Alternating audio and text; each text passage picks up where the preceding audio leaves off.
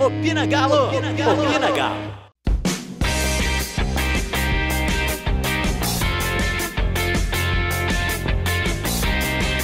É por isso que a gente paga 20 milhões no Natan. Três jogos e três gols.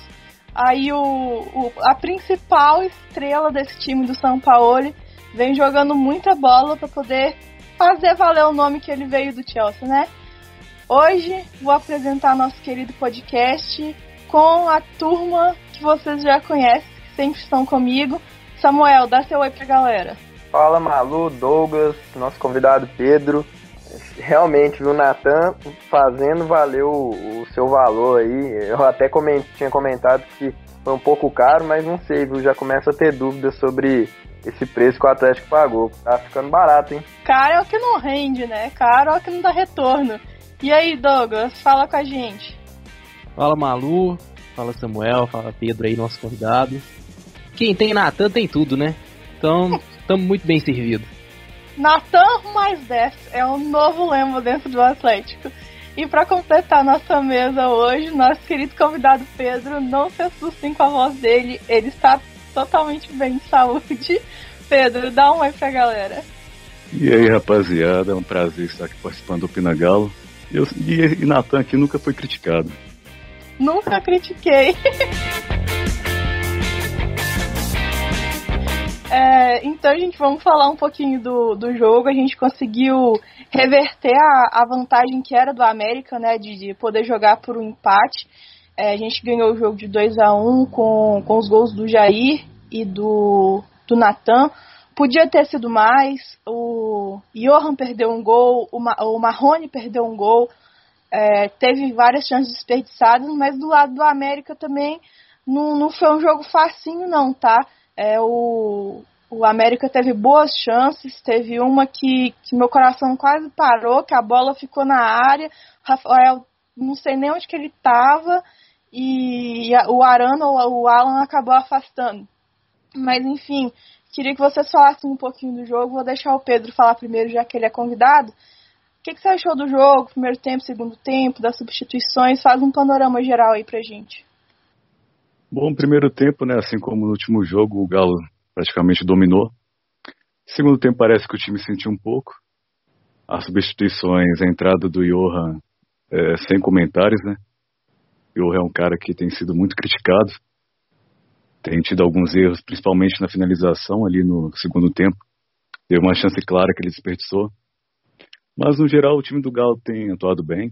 Acho que o Guga, principalmente o Guga, não atuou tão bem quanto no último jogo. Deixou a desejar.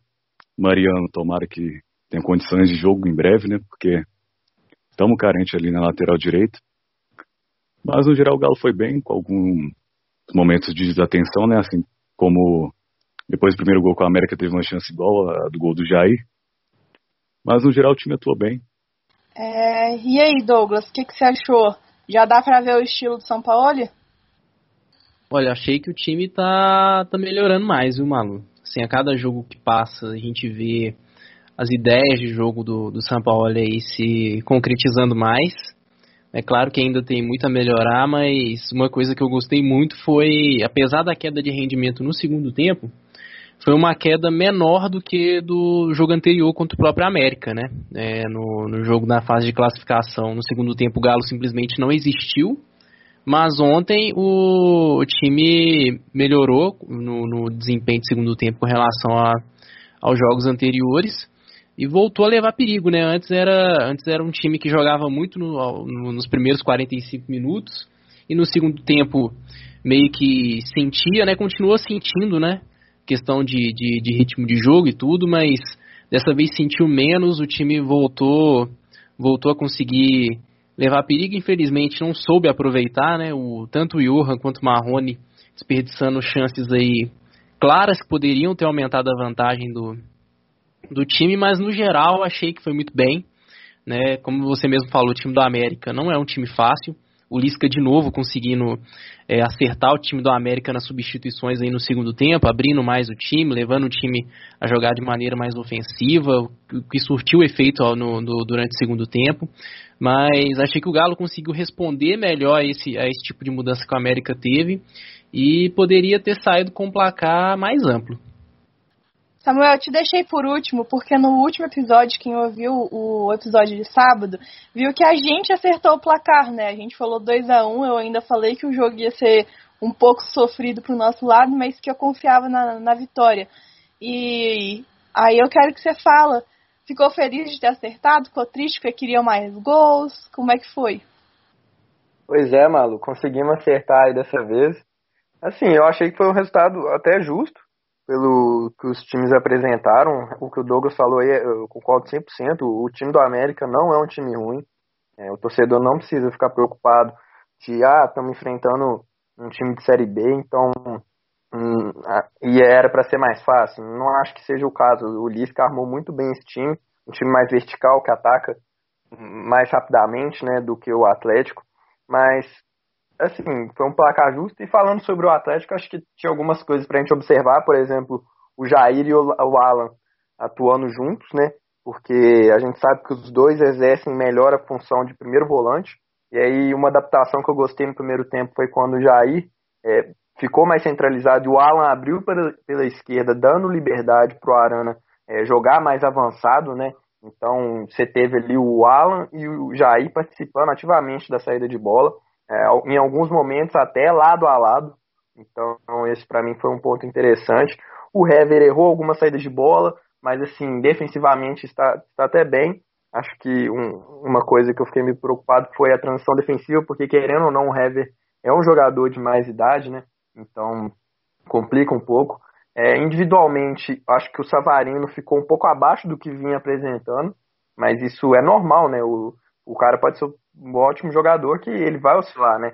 Então ontem não foi das melhores partidas. Acho que o Keno também sentiu um pouco é, na, no segundo tempo, né? Ainda parece que ainda estava um pouco fora de forma, assim como o Jair também está voltando agora. Então, o Arana e sobre os positivos Arana e Natan, os dois melhores do, do Atlético para mim. O Arana muito bem, ele, ele é muito diferenciado para mim. É um talvez um, dos melhores na, na posição do país, né? Acho que dá pra gente falar isso. O Natan é, jogou um pouco com mais liberdade, né? Já que tinha o Alan e o Jair, o Natan pôde jogar mais. O Marrone perdeu um gol ali que não dava para perder. Um gol caiu na perna boa, ele podia ter dominado. Mas acho que, você, acho que é isso mesmo. É, o Johan também, o Pedro já comentou aí, né? Prefiro deixar pra galera aí falar, porque eu também já cansei de falar desse cara. O que ele erra de passe e finalização é um absurdo.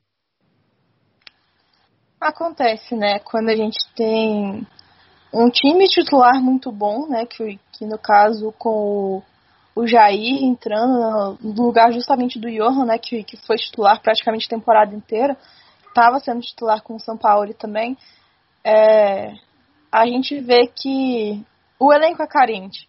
Quando a gente tira, por exemplo, um Jair, que concordo com o que você falou, tá voltando de lesão agora, então não aguenta 90 minutos e aí você tem um Johan que substitui, você tá trocando um jogador que é muito bom por um cara que tá ali de médio para baixo para ser boazinha com ele.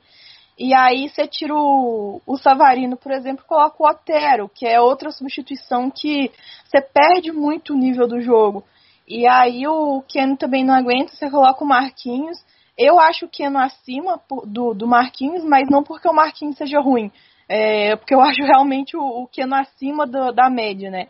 Mesmo ele voltando agora, né, do, pra, a jogar no futebol do Brasil, eu achei que ele tá com a velocidade dele, sabe? Eu não achei ele um jogador lento. Eu achei, ele, ele, eu achei que ele cansou, né? Ele não, não aguenta jogar 90 minutos ainda. Tanto é que foi substituído. Mas eu não achei ele é, lento, assim, se a gente for, for considerar que a característica principal dele é a velocidade, né? O, o como vocês todos já falaram, o Lisca é um treinador muito inteligente. É, no jogo passado, o jogo passado contra o América, né? O que ele mais sofreu, que o América mais sofreu foi justamente com o lado do Savarino. O Savarino aprontou demais para cima dele. E o que, que ele fez nesse jogo? Individual no Savarino. O Sávio, se vocês prestarem atenção no primeiro tempo inteiro, a única, a, o, o, único momento que você ouviu o nome do Sávio era quando ele fazia falta no Savarino. Por quê? Porque ele não jogou no campo, ele jogou no Savarino. Talvez por isso que a gente tenha ficado com a impressão que o Savarino ficou um pouco abaixo. Mas não é isso. Teve um lance que o Savarino pegou a bola e foram quatro jogadores da América nele. Então, assim, o Lisca percebeu que, que era um jogador diferenciado, que tinha uma habilidade de, do drible, tinha uma habilidade de velocidade ali, um chute forte, né? E acabou, assim, anulou o cara. É uma estratégia que a gente vê muito é, no basquete, por exemplo. Hoje eu joguei basquete, por isso que eu sei que é uma coisa muito comum. No futebol, eu não sei se é muito comum, porque o Atlético não faz muito isso, né? E eu tô começando a reparar nessa questão de posicionamento tático do futebol agora. Mas para mim é muito claro, se vocês pegarem para reassistir o primeiro tempo, principalmente, né? Porque o segundo Savarino foi substituído, o Sávio também. É, dá pra perceber isso muito claramente. E acabou que a gente ficou meio que pro lado esquerdo, que foi justamente de onde surgiu o gol, né? A, a jogada do gol do, do Jair. E o Arana, muito bem, cara, muito bem mesmo. Ele, eu acredito que ele vai conseguir fazer o caminho dele de volta para a seleção, é, talvez até a seleção olímpica, acho que ele tem idade olímpica, acho que ele tem 23. E o, o Alan também é um jogador bem discreto, mas é daqueles que, se sair, vai fazer uma falta imensa. E isso desde com, na época do Dudamel, né, o pessoal começou a pegar muito no pé dele, porque ele errou um pênalti, né, não sei se vocês lembram, porque parece que fevereiro está fazendo uns três anos hoje, mas o pessoal começou a pegar muito no pé dele. Eu falei assim: calma, gente, esse menino é bom de bola, esse menino sabe jogar no meio de campo. E a gente viu que ele conseguiu revezar essa posição com o Jair, os dois jogam na mesma posição. E eles jogaram, às vezes, um pouco à frente, um pouco atrás, às vezes um em cada lado. E o Lisca falou isso na entrevista, né, na coletiva no final do jogo. Ele falou: o São Paulo jogou com a gente três vezes e ele jogou três vezes com esquemas táticos diferentes, variando esquemas táticos no meio do jogo. E quando que a gente viu isso funcionar, sabe? Então eu acho que o, o Alan e o Jair, eles são jogadores perfeitos para isso. Porque eles têm uma habilidade defensiva muito forte, de roubada de bola e de, de presença ali perto do, dos zagueiros. E eles também têm um passe muito bom, os lançamentos do Alan são muito bons, é, a presença diária do Jair é muito boa, tanto que a gente viu, né, que deixaram o Jair sozinho na área e arrependeram, né, porque o Jair não perdeu a oportunidade que deram. Então, eu acho que é uma, uma mistura de organização do time com algumas peças-chave que a gente já, já trouxe, né, e, e aí eu quero colocar para vocês agora a outra questão, né, voltando para o lado direito, que é onde Savarino joga, que foi um jogador que fez muita falta e provavelmente fez muita falta de no sentido não de fazer falta faltas no jogo, mas a gente sentiu a ausência dele, que foi o Guga, que foi um outro jogador que jogou muito bem contra a Patrocinense, jogou bem contra o América também no, no jogo do fim de semana e no do anterior, né? E a gente sentiu falta dele nesse jogo. E o Guga, ele recebeu uma proposta da Rússia de 4,5 milhões de euros, é noticiada pelo Léo Gomide, eu vi primeiro no perfil dele. E isso dá mais ou menos uns 20 milhões, 28 milhões de reais. O Galo tem 75% dele, 25 ainda pertence ao Havaí, e isso daria mais ou menos 21 milhões para os nossos cofres. É, o Havaí deve estar tá doidinho para poder vender o cara. É, eu estou aqui em Santa Catarina, o Havaí está é, meio que louco das pernas, é, saiu do, do estadual, demitiu o técnico, que era o Rodrigo Santana. É, então, assim, acredito que se essa proposta for real mesmo, o Havaí deve estar tá doido para receber a parte dele, que é, é, entre 7 e 8 milhões, né? É um dinheiro que vai salvar a temporada. Eles disputam esse ano a Série B. E aí eu queria saber um pouquinho da opinião de vocês sobre a venda do, do Google, principalmente agora que o Mariano vem. E primeiro o Douglas fala pra gente. Assim, é, é um valor a princípio interessante, né, querendo ou não. Quase 30 milhões de reais para você vender um lateral direito é, não é todo dia que, que você encontra esse valor.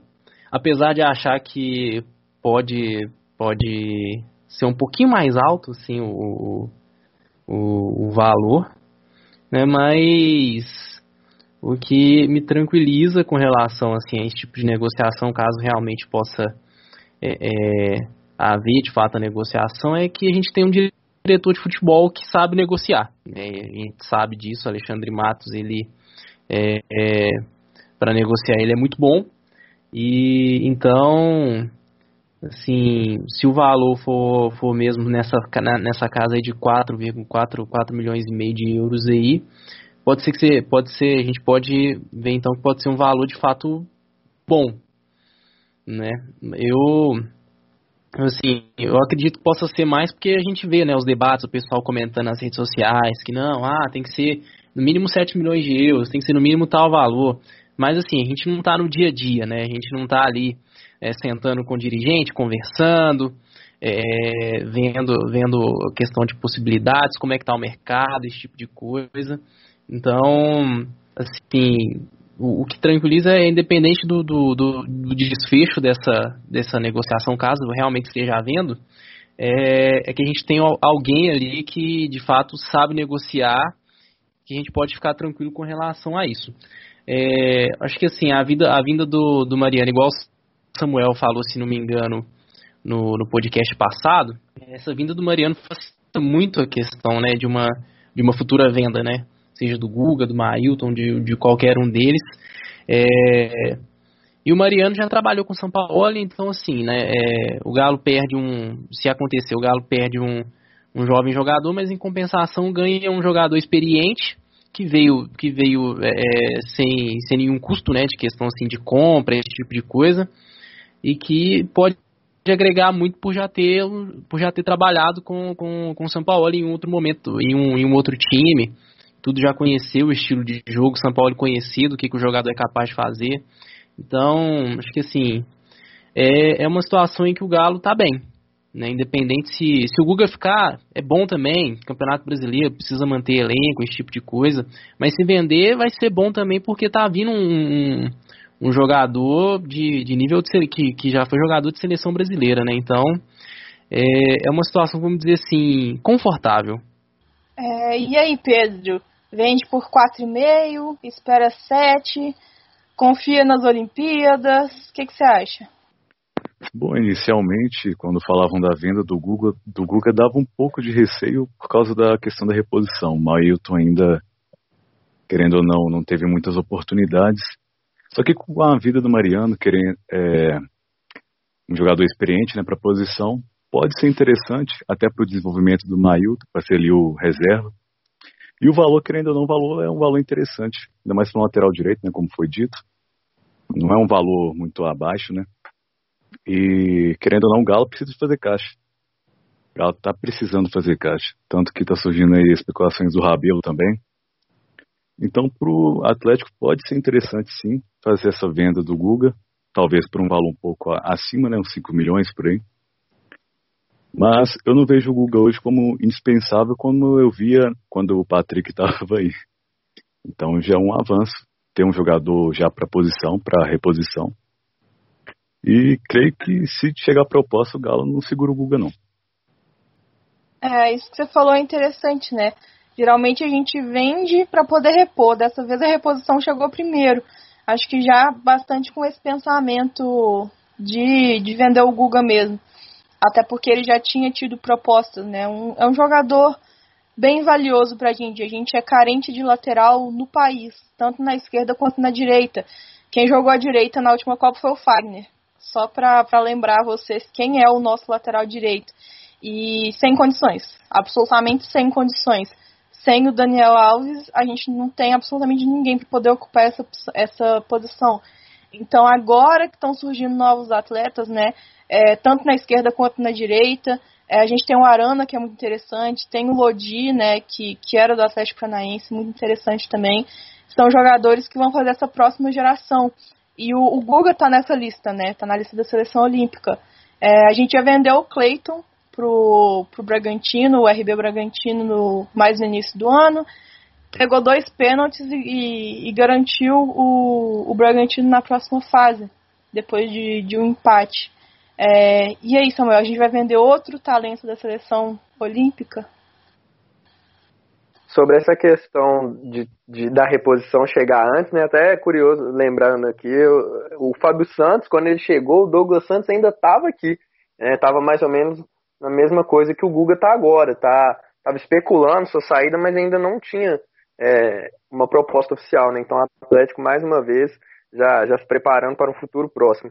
É, o Guga é um cara que sempre gera muito debate, né? A gente vê nas redes sociais, uns amam, outros odeiam. Eu tô ali no meio termo. Eu não acho que é nenhum excepcional jogador e, e não acho que é um assim ruim. É, tem sim suas deficiências, principalmente na marcação, mas com o Sampaoli é, iria evoluir muito. É, o Emerson saiu há dois anos por 12 milhões de euros, né? Assim, claro, o Emerson para mim estava em outro patamar, né? Já tinha se consolidado como titular no Atlético, é, é um perfil mais que a Europa gosta, um perfil mais técnico, mais. É, até, até melhor na marcação mesmo, né? Então, são, tem algumas questões. Mas não sei se o Guga chega nesse valor, mesmo se ele fizer um, um brasileirão arrebente, né? Não sei. É, eu acho que nessa, nessa situação é importante se vender, como o Pedro disse, o Atlético está precisando de dinheiro, mas o que eu me preocuparia seria de manter uma porcentagem futura de uma venda, uns 10%, 15%, porque esses caras a gente sabe, eles vão para a Europa em um ano e são vendidos pelo triplo é, do que esses times menores contrataram, né? Então, acho que seria o mais importante. E tem que ver também se, o, se esse valor que o Atlético pagou 1 milhão e 800 euros pelo Guga, né? Chegando do Havaí. Então tem que ver também se esse valor não foi de investidor, porque se foi, é, você tem que tirar aí mais uns 8 milhões de reais. Então o Atlético ficaria com cerca de 13. Não sei se esses 13 milhões é, fariam muita diferença no caixa do Atlético hoje. É isso mesmo, só para poder completar o, o que o Samuel falou, é, a gente comprou o Guga por 1,8 milhões de euros, que na época estava valendo quase 8 milhões. Então é, a conta é essa mesmo. Enfim, é, é muito dinheiro para um lateral e não sei, eu fico tentada a vender porque eu sempre fico na. Assim, se fosse perguntar para mim, né, Malu? Porque o Galo tem que fazer caixa. E a única forma de fazer caixa no meio da pandemia é, é vendendo jogador. A gente já tentou outras estratégias, alguns outros clubes já tentaram estratégia, né? Que é a questão de aumentar o sócio, vender camisa, fazer aqueles bonecos lá, né, pra, pra torcida. Mas é uma coisa que a gente sabe que não, não dá rios de dinheiro. A gente conseguiu 92 mil com os bonecos lá para três jogos e é, base, é mais do que o Atlético tinha feito no resto do ano inteiro, né? Com, com bilheteria, mas mesmo assim é muito pouco se a gente pensar, né? 30 mil aí por jogo, fazendo a conta bem básica. E sabendo que não sei se vai ter nos próximos, não sei se vai ter o mesmo tanto de adesão no, no, nos próximos, né? Para sócio, eu acho que foi 45 a 55 reais os três jogos, que é mais ou menos o preço do ingresso. Então, a gente fica nessa, né? Tem que pagar as contas e, e às vezes 4,5 de euros na mão é melhor do que 7 voando. Eu tenho certeza que o, que o Max vai conduzir essa da melhor forma. E falando de quem vem, eu vou deixar o Samuel falar, porque eu já não tenho saco mais para falar de gente que está sendo especulado no Atlético. Então, por favor, Samuel, faça as honras e explica para o nosso público quem que o Atlético está querendo agora. Pois é, Malu, todo episódio a gente tem um nome diferente. É, eu não vou nem me alongar muito, né? Só passar, repassar a notícia mesmo, né? Que o Fala Galo trouxe pra gente, que é o Emanuel Reynoso, é meia argentino, que hoje está no Boca Juniors, avaliado em 6 milhões de euros. Mas o problema é, ele pode atuar tanto como meia, mais aberto, então seria aí uma, um bom acréscimo ao time, mas é, informações que a gente viu, leu no Twitter de jornalistas que acompanham o jogador é que o cara é meio cabeça dura, meio explosivo, seria mais ou menos no estilo Casares, joga muito dentro de campo, mas fora dele traz alguns problemas. Se ele cisma que o esquema não está bom, ao invés dele tentar se adequar, ele simplesmente larga e então tem esses problemas extra-campo. A ver, né, o que vai acontecer nos próximos capítulos. O Atlético precisa sim de, de ou um meio, ou um centroavante, ou os dois, se possível, né? E aí vão surgindo nomes, e até mesmo com o Sampaoli aqui, a imprensa argentina traz vários nomes, né? Então é normal que isso aconteça. Com certeza. O que não falta é gente especulada no Atlético. Meninos, vocês querem falar alguma coisa sobre o jogador? Vocês conhecem? Vocês têm mais alguma notícia sobre?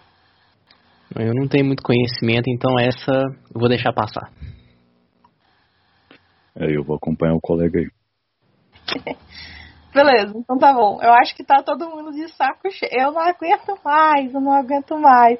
Antes a gente sofria, pelo menos eu sofria muito quando começava a falar de Tardelli no Atlético. Nossa, eu tinha vontade de, de furar minha orelha, só pra não ter que ouvir nem ler mais, né? Furar o zóio pra não ter que ler.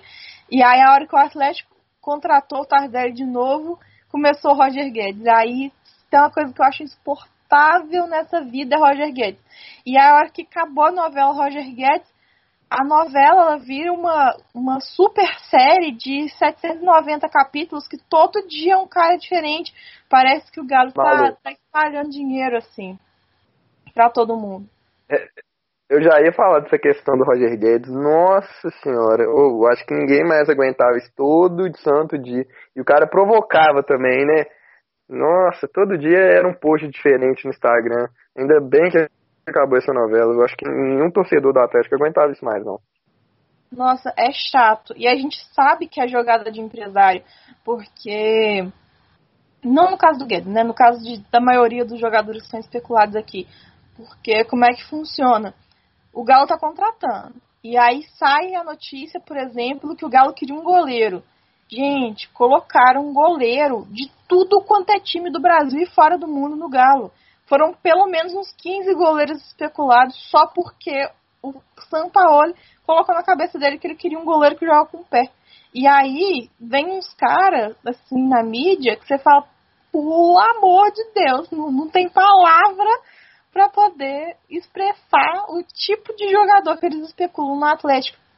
Alguns a gente sabe que é, pode não parecer do agrado da torcida, né? Nenhum jogador agrada 100% da torcida, mas ele acaba, na verdade, é o caso que a gente falou no último podcast que foi do Sasha, né? E até completando a informação, só pincelando rapidinho, a gente trouxe a informação da Marília Ruiz, que é o jornalista do UOL, que ela disse que o Sasha já tinha acerto com o Atlético, só que uns dois dias depois que ela falou aquilo, saiu a, a, dois dias. Tem que ser, né? Porque só tem dois dias que a gente falou isso.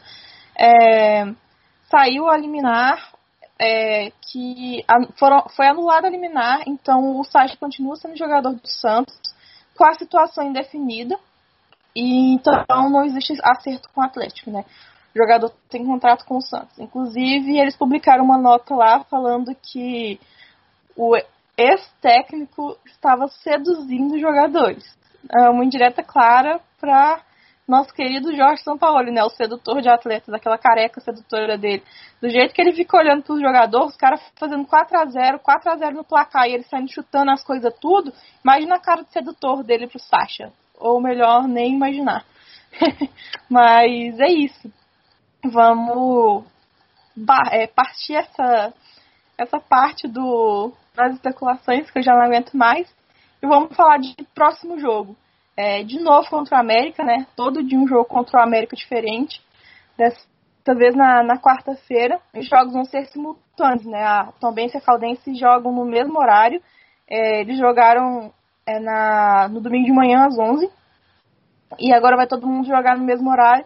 É a decisão, né, para saber os times que, que vão para a final. A Tombense tem vantagem, já tinha vantagem, né, por ter terminado em primeiro lugar e venceu a Caldense por 1x0. Então tá assim, bem encaminhada. A Caldense precisa fazer dois gols de diferença para poder conseguir chegar à final. E do lado do Atlético, como a gente já disse no início do programa, a gente venceu o jogo por 2 a 1 então o empate é nosso, mais uma vitória simples dá o, o, a vitória, a vitória não, né, a, a vaga pro América. Repetindo o placar de 2 a 1 é do América, qualquer outra vitória Aí vai depender da, da contagem dos gols. É, basicamente isso é uma regra totalmente maluca no Mineiro. Acho que nenhum outro campeonato é desse jeito, mas é, funciona assim desde que o mundo é mundo. É, Para disputar esse jogo, a gente tem a volta do, do Alan Franco. Ele estava suspenso, né? Porque ele levou o vermelho. E ele era uma opção. É, sem, ele sempre entrou, né? Com o São Paulo. Nos dois últimos jogos que ele estava disponível, ele entrou, saiu do banco e, e entrou no jogo. Dessa vez, a opção foi o Johan para entrar no lugar do Jair. Talvez a gente veja essa substituição, né? Seja uma troca natural. Em vez de sair o Jair para entrar o Johan, saia o Jair para poder entrar o Franco. Que a gente mantinha esse meio de campo, né? O Franco também é um, um bom volante. Um pouquinho afobado, né? Mas acho que chegou agora, quer mostrar serviço. Aquele, o, o sangue para poder mostrar pro, pro argentino São Paulo. E a gente tem a volta também do Gabriel, teve uma pequena lesão e agora vai estar disponível de novo. A gente não sabe se ele vai ser titular, é, não dá para afirmar, né? Porque o argentino é maluco, mas é um jogador que tem agradado muito o, o São Paulo, a gente sabe disso, né? Sempre a gente tem notícias muito positivas do, do Gabriel. E a gente tem jogando é, Alonso e Hever, nenhum dos dois está decepcionando, os dois jogando ali, não fazendo nada de extraordinário, mas também não fazendo nenhuma cagada. Os dois muito seguros, estão jogando bem, né? A, a gente tem aí muitas críticas ao Hever, mas eu não acredito que ele tenha falhado assim tanto ao ponto de falar assim, vai pro barco e agora nós vamos botar o Gabriel. Mas a gente também pode ver a variação com três zagueiros, né? Que é uma coisa que o São Paulo faz. Lembrando que o Gabriel já jogou na posição de volante quando ele estava na base do Atlético. É, e aí, Pedro, o que, é que você acha que vai acontecer no próximo jogo? Você acha que com, com esses dois jogadores o esquema vai mudar? O que, você acha que o São Paulo vai fazer? Bom, se tratando de São Paulo, tudo é uma incógnita, né? Sabemos o que, que ele vai querer, vai aprontar. Mas ao meu ver, eu acho que ele mantém a formação, até porque uma vitória simples dá uma América. Não sei se ele vai querer arriscar mudar a formação. Creio eu que agora a primeira opção de substituição para o Jair não vai ser o Johan, graças a Deus, né? Provavelmente vai ser o Alan Franco. Mas eu creio que ele vai manter a mesma base, vai manter o mesmo time. Pode haver surpresa com o Gabriel. Mas talvez por estar voltando de lesão, ele já não, não inicie como titular. Mas vamos ver, né? Keno chegou, já tirou a posição do Marquinhos e tal. Não temos muito assim como cravar o que, que se passa na mente do nosso careca favorito. Vamos ver. Ai, será que os carecas favoritos é o São Paulo ou será que é o Jair? Ai, não sei. é, e aí, Douglas, São Paulo vai mudar o esquema? Quem sabe até lá o Mariano já tá inscrito no BID. Tem dois dias aí, né? Ele pode ser inscrito. Não sei se ele pode ser inscrito na quarta, mas aí tem a terça para ele ser inscrito. É, talvez ele chegue titular, né? Ele tava jogando até outro dia, ele tava jogando bola, então ele tá tá com o físico pronto, né? E aí, o que, que você acha?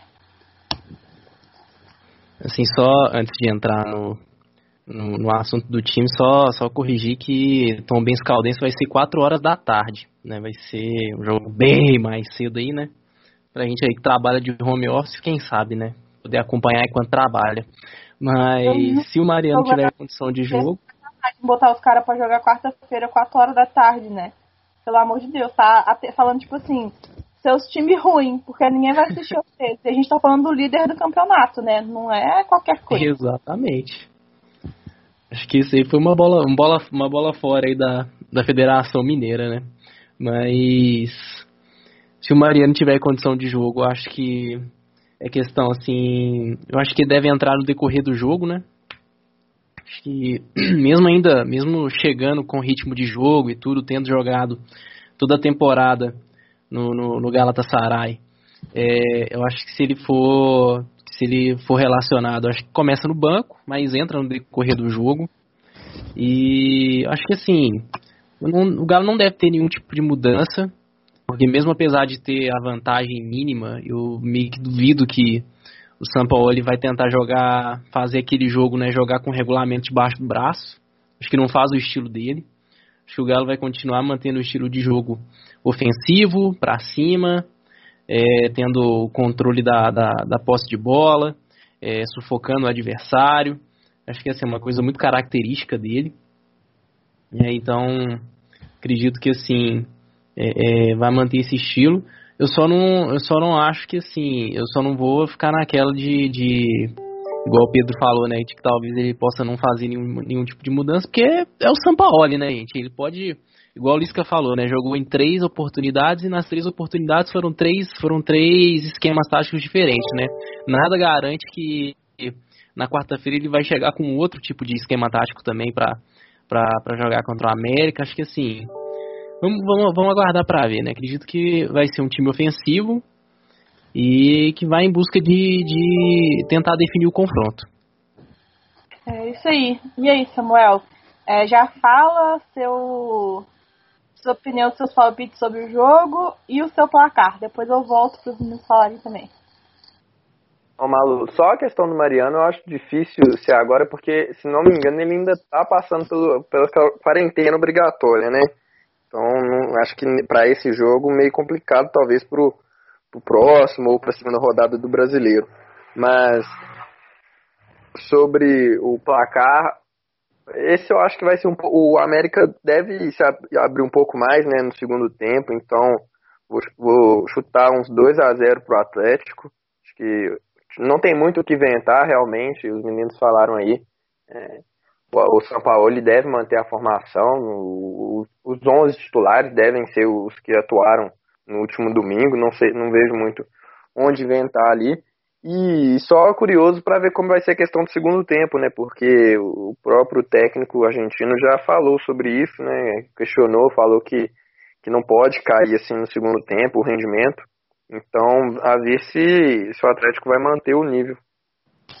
Com certeza. Rapidinho, Douglas, placar para amanhã. Amanhã não, quarta. Ai, deixa eu ver. Acho que assim, como o Samuel bem lembrou, né? Eu não tava lembrando disso, que o, que o América vai, vai provavelmente deve jogar mais para cima, precisando de fazer o resultado, né? Então, eu tava pensando no empate, mas depois disso acho que eu vou mudar o meu palpite pra 3 a 1 pro Galo. Pedro, sua chance de colocar seu nome na história do Pinagalo. 3 a 0 Galo. Dessa vez nós vamos tomar gol de vacilo, não. Ah, América vai vir mais aberto. É, a América não vai ter muita chance no próximo jogo, não.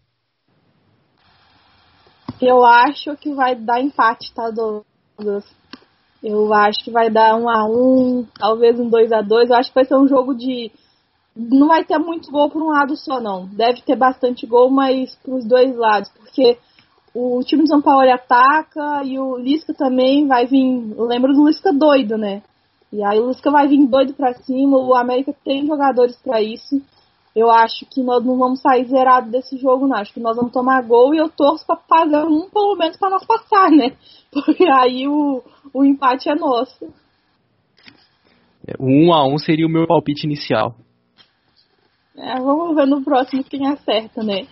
E para acompanhar o próximo episódio, é, vão lá no, no Twitter, a gente está lá como arroba opinagalo.